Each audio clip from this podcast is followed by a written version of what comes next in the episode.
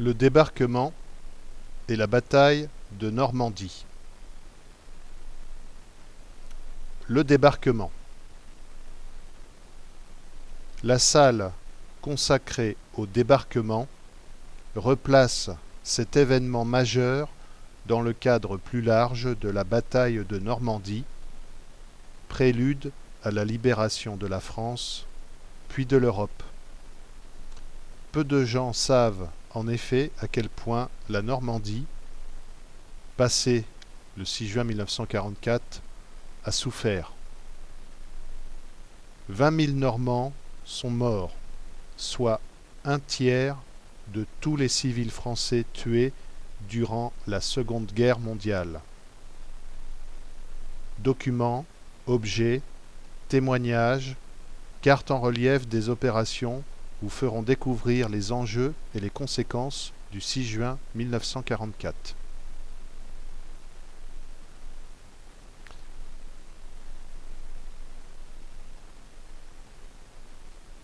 Les opérations commencent dans la nuit du 5 au 6 juin 1944 avec le largage des parachutistes, tandis que des bombardiers lourds pilonnent les batteries d'artillerie côtière jugées les plus dangereuses. Pendant ce temps, une armada de 5000 navires, dont un millier de vaisseaux de guerre, traverse la Manche et prend position au large des plages. Les Allemands ne les repèrent pas, trompés par la tempête qui sévit toujours et affaiblis par la destruction de leur radar au cours des semaines précédentes. La surprise est donc totale. À 5h45, les navires de guerre ouvrent le feu sur les défenses du mur de l'Atlantique, alors que les barges transportant les premières vagues d'assaut approchent de leur objectif.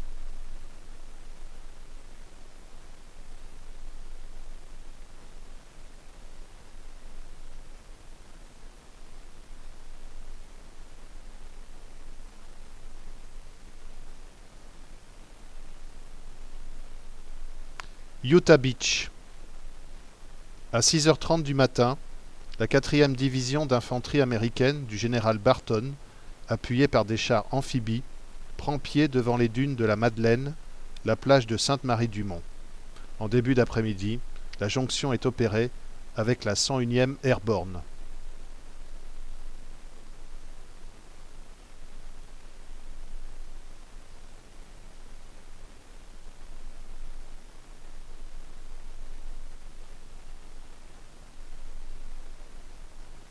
Omaha Beach. La plage d'Omaha Beach forme une échancrure de 7 km entre Vierville et Colville, encadrée de falaises et surmontée d'un talus abrupt truffé de canons, mortiers et mitrailleuses. Les Alliés n'ignorent pas les dangers d'un assaut en cet endroit aux allures de piège, mais c'est le seul possible. Les bombardements, mal ajustés, ont laissé quasiment intactes les défenses allemandes, de surcroît renforcées par l'arrivée, passée inaperçue, de la 352e division. Au matin du 6 juin, les hommes des 1 et 29e divisions américaines, des généraux Hubner et Gerhardt, subissent un véritable carnage. Cloués sur la plage, au milieu de cadavres et de matériel calciné, il leur faut près de six heures pour s'extirper de la nasse escalader le talus et gagner le plateau qui le surplombe. Au soir, la pénétration vers l'intérieur atteint à peine les deux kilomètres.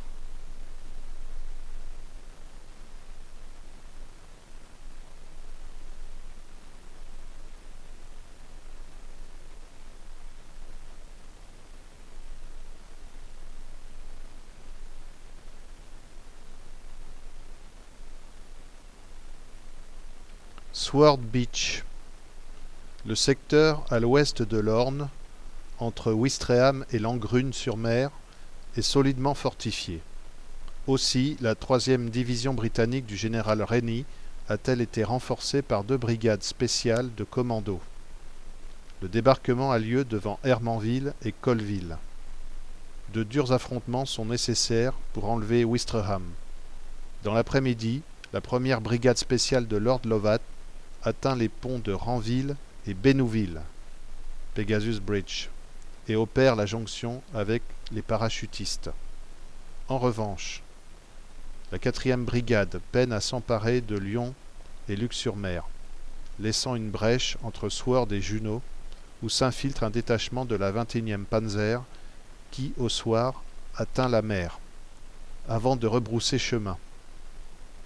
Au centre du dispositif, le gros de la 3e division, retardé par des points fortifiés allemands, ne réussit pas, comme prévu, à s'emparer de Caen.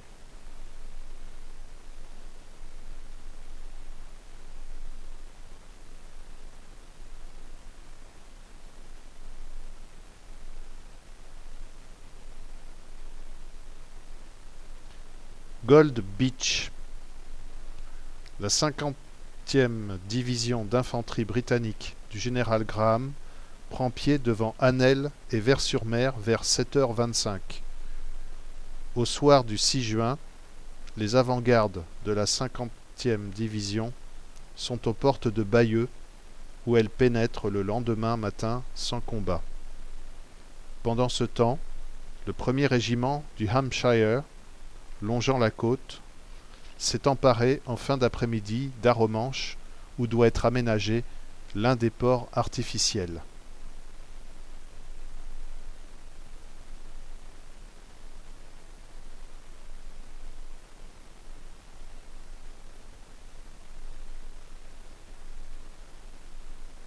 Juno Beach. Le secteur entre Courseul et Saint-Aubin est affecté à la 3e division d'infanterie canadienne du général Keller, épaulé par le 48e commando des Royal Marines. Les Canadiens réussissent néanmoins à opérer leur jonction avec les Britanniques débarqués sur Gold Beach et à établir une solide tête de pont d'une douzaine de kilomètres de profondeur, le record de la journée. Cependant, ils n'ont pu atteindre deux de leurs objectifs, la route nationale 13 et l'aérodrome de Carpiquet.